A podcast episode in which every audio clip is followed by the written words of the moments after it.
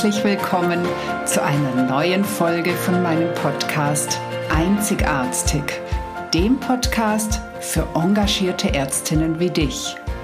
Mein Name ist Dr. Susanne Löffner. Ich bin Ärztin und Coach und ich unterstütze dich dabei, souverän, gesund und erfolgreich deinen ganz persönlichen Weg in der Medizin zu gehen. Heute in dieser Podcast-Folge beschäftige ich mich mit der Frage, was macht dich zur guten Ärztin? Und es ist eine recht spontane Podcast-Folge, denn ich habe mich entschieden, nochmal auf einen Post einzugehen, den ich vor kurzem bei Social Media geteilt habe. Es gab darauf Kritik die an sich überhaupt nicht schlimm ist. Das ist völlig in Ordnung, dass Kritik geäußert wird. Nur ich glaube, dass ich tatsächlich in meiner Aussage falsch verstanden wurde. Und mir ist es wichtig, dass du verstehst, was ich wirklich damit sagen möchte.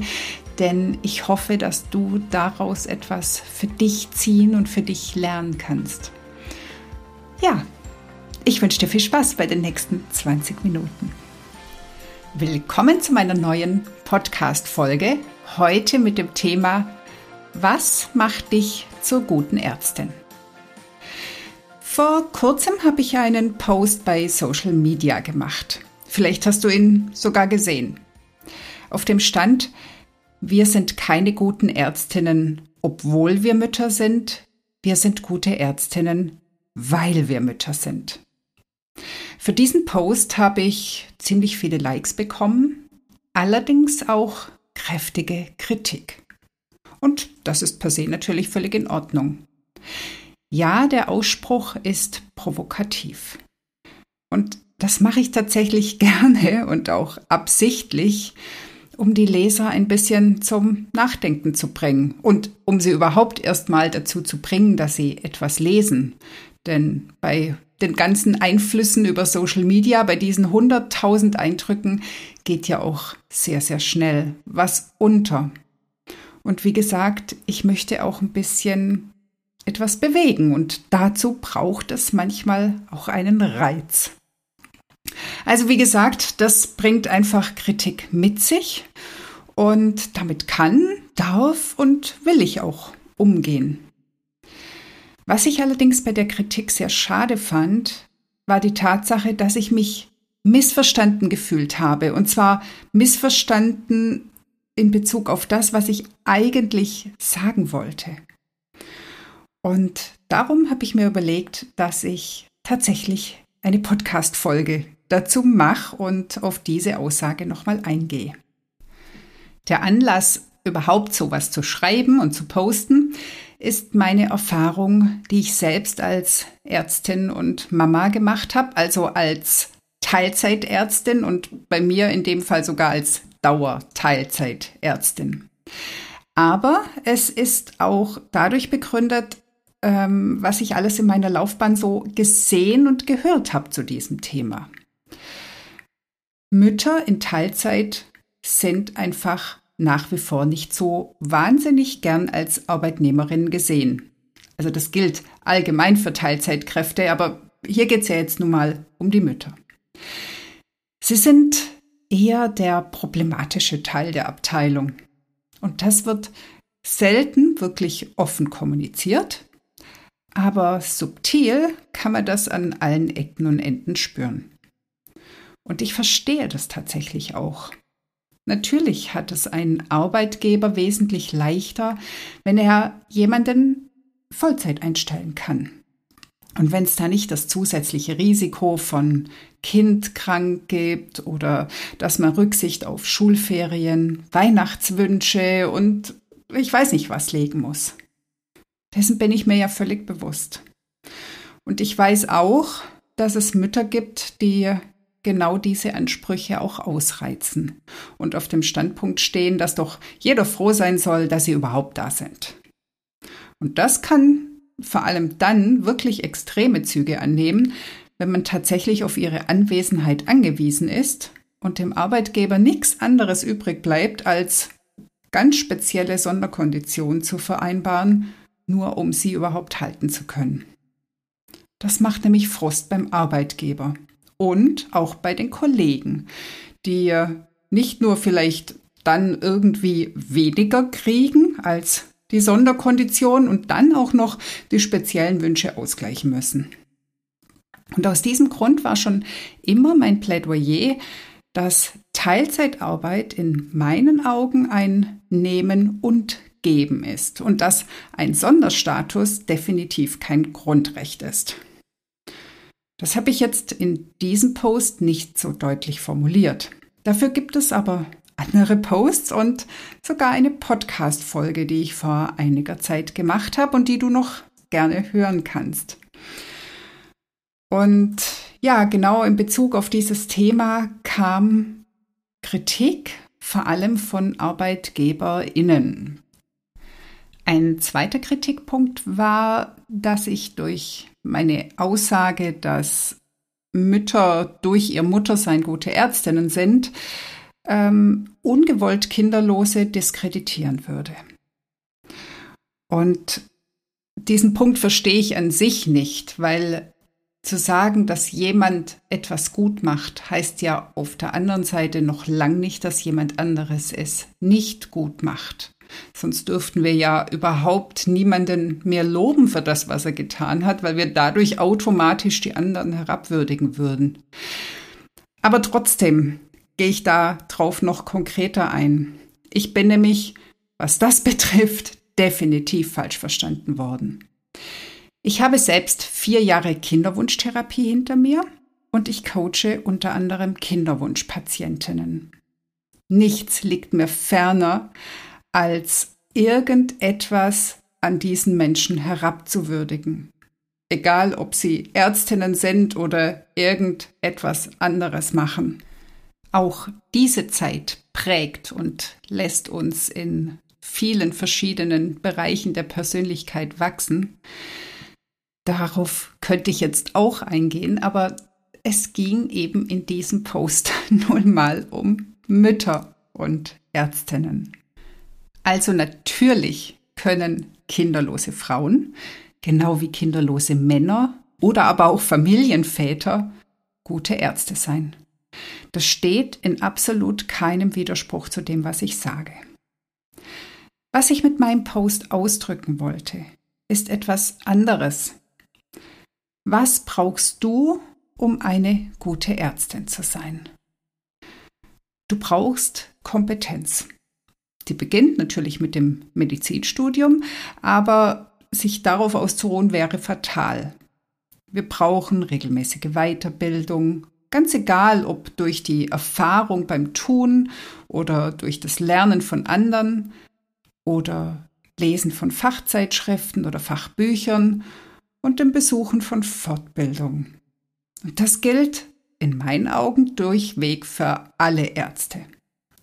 Aber Meines Erachtens braucht es noch viel mehr.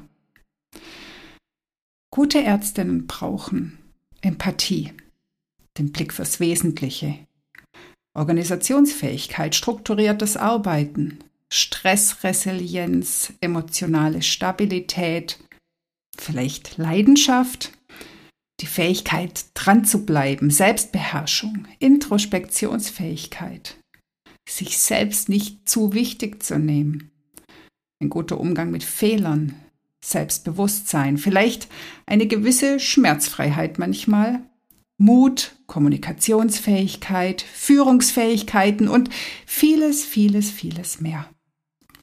Und das wenigste von den Sachen, die ich gerade genannt habe, lernen wir im Studium. Vielleicht bist du jetzt schon erschrocken und denkst, oh Gott, was soll ich denn noch alles können? Der Punkt ist der, die wenigsten beherrschen alles. Die einen sind fachlich top, aber mit der Empathie hakt's ein bisschen. Die einen können sich unglaublich gut in die Patientinnen einfühlen, aber dafür sind sie ständig gestresst. Die einen können kreativ und konstruktive Lösungen finden, sind aber total planlos. Die einen können in vielen Bereichen super selbstständig arbeiten, aber haben absolut keine Ahnung von Führung. Sprich, wir Ärztinnen sind ein bunt gemischter Haufen an Menschen mit verschiedenen Fähigkeiten.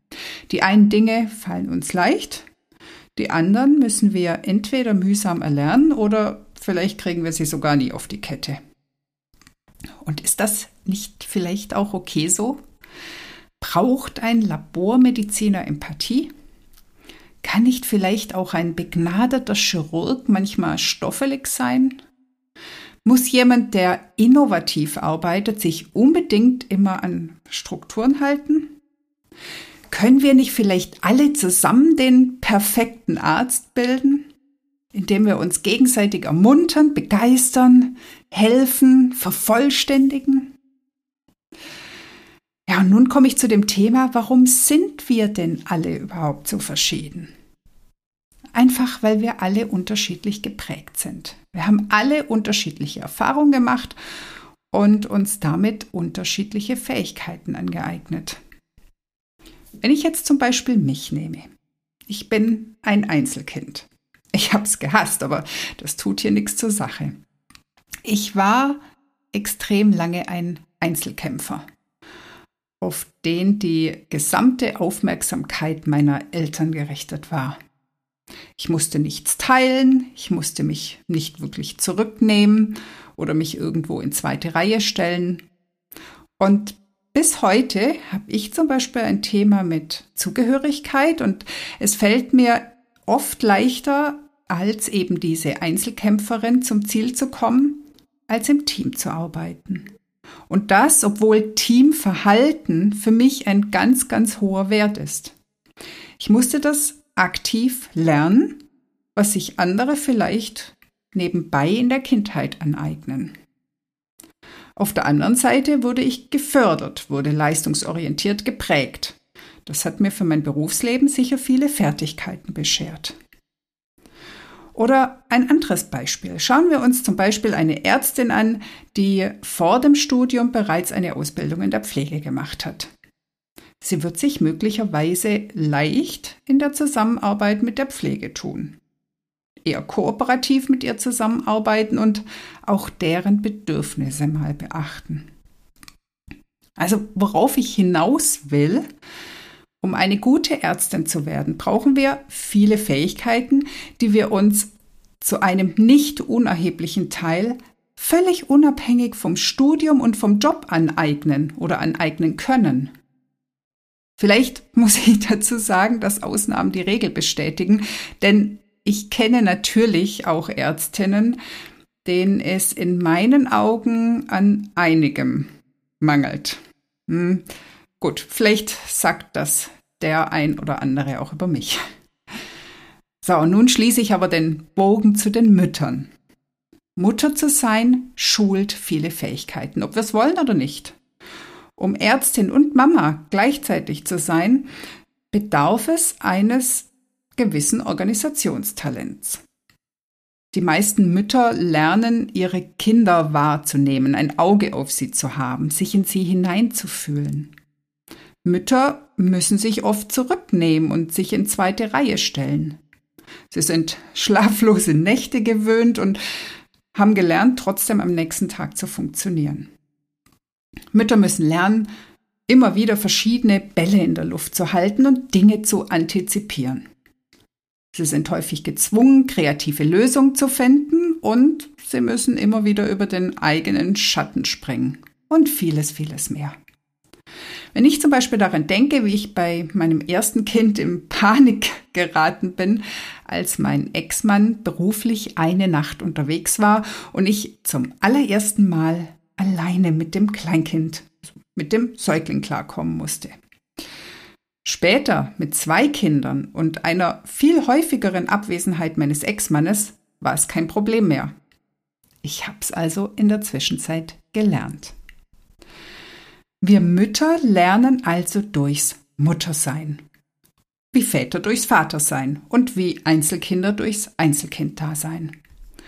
Und ich glaube, dass die Fähigkeiten, die sich eine Mutter aneignet, Fähigkeiten sind, die auf dem Weg zu einer guten Ärztin äußerst hilfreich sein können. Genau das wollte ich mit meinem Post aussagen. Okay, jetzt kommt der Einspruch. Ja, und was ist daran besonders? Andere Menschen lernen vielleicht durch das Pflegen eines Angehörigen oder durch eine gute oder schlechte Partnerschaft, durch viel Berufserfahrung, durch Fortbildung und so weiter. Ohne Frage, vollkommen richtig. Warum ich gerade über Ärztinnen und Mütter rede? Erstmal ganz einfach, weil es unter anderem mein Thema ist. Natürlich schreibe ich über Ärztinnen und Mütter, weil ich Ärztin und Mutter bin und unter anderem mit Ärztinnen, die teilweise Mütter sind, arbeite. Ich schreibe oder rede nicht über Piloten oder Schreiner, weil ich mich damit nicht auskenne. Und daraus muss doch kein Mensch schließen, dass ich deswegen von Piloten oder Schreinern nichts halte oder ihre Leistung oder ihre Fähigkeiten als zweitrangig ansehe. Und genauso wenig muss das eine kinderlose Ärztin oder ein Vollzeitangestellter Mann tun. Ein Grund ist aber, dass ich, wie schon oben erwähnt, ein kleines Gegenwicht zur offenen oder subtilen Abneigung von Teilzeitmüttern bieten möchte. Ich wünsche mir, dass die Qualifikation, die Mütter erwerben, gesehen werden, beziehungsweise dass überhaupt irgendjemand auf die Idee kommt, da mal hinzuschauen. Für eine Fortbildung bekommst du eventuell ein schickes Zertifikat. Für den Spagat, den du zwischen Kita und Arbeitsstelle meisterst, aber nicht. So, und nun kommen wir zu meinem absoluten Hauptgrund für meinen Post. An wen war er gerichtet? Wen sollte er ansprechen? Natürlich meine Zielgruppe, Ärztinnen und Mütter. Und warum? Weil ich weiß, wie oft sie sich klein machen, wie oft sie sich ein Bein rausreißen und sich trotzdem immer wieder vom Gegenwind einschüchtern lassen. Das gilt nicht für alle. Habe ich vorhin schon gesagt, aber für einen großen Teil. Warum habe ich ihn noch geschrieben? Weil ich weiß, dass sich Ärztinnenmütter wirklich oft völlig übernehmen, weil sie selbst nicht daran glauben, dass sie trotz Auszeit, trotz Teilzeit eine gute Ärztin sein können weil sie den Vorurteilen oder Urteilen manchmal nicht standhalten können und sich einschüchtern lassen, glauben, sich rechtfertigen oder immer noch mehr leisten zu müssen. Weil sie sich manchmal zu viel oder zu früh in die Arbeit stürzen, nur um Erwartungen zu erfüllen, obwohl es eigentlich nicht ihrem persönlichen Weg entspricht. Und weil sie glauben, dass sie sich dafür entschuldigen müssen, dass sie keine 100 Prozent arbeiten können. Und weil es ihnen oft auch nicht bewusst ist, wie wertvoll sie trotz oder gerade wegen ihres Mutterseins sind. Das war der Grund für meinen Post und für diesen Podcast. Denn ich glaube, dass wir alle, egal ob Mann oder Frau, mit oder ohne Kind, genau dann die besten Ärztinnen werden, wenn wir wir selbst sind. Wenn wir uns unserer Fähigkeiten bewusst sind, wenn wir sie selbst anerkennen und für uns nutzen. Also, zum Schluss. Liebe Ärztin, egal ob Mutter oder Nichtmutter, sei du selbst, sei authentisch, hör auf, dich zu verbiegen und wertschätze dich für all deine Erfahrungen, ob gut oder schlecht, ob schön oder schmerzhaft. Alle machen dich aus und alle machen dich genau zu der Ärztin, die du jetzt bist. Und ich glaube, dass du eine gute Ärztin bist. In diesem Sinne war es das für heute. Ich wünsche dir eine wunderbare Woche und freue, wenn du nächste Woche wieder dabei bist bei Einzigartig. Das war die heutige Folge und ich freue mich, dass du bis zum Schluss dabei warst. Wenn es dir gefallen hat, dann hör doch nächste Woche wieder zu bei Einzigartig. Natürlich freue ich mich sehr über eine 5-Sterne-Bewertung und wenn du den Podcast teilst oder weiterempfehlst. Möchtest du lernen, besser zu kommunizieren? Dann hole dir doch mein PDF 12 Game Changer für erfolgreiche Patienten- und Angehörigengespräche. Den Link dazu findest du in den Show Notes. Lass uns gemeinsam eine neue Medizin mit glücklichen Ärztinnen und Patienten schaffen. Alles Liebe, deine Susanne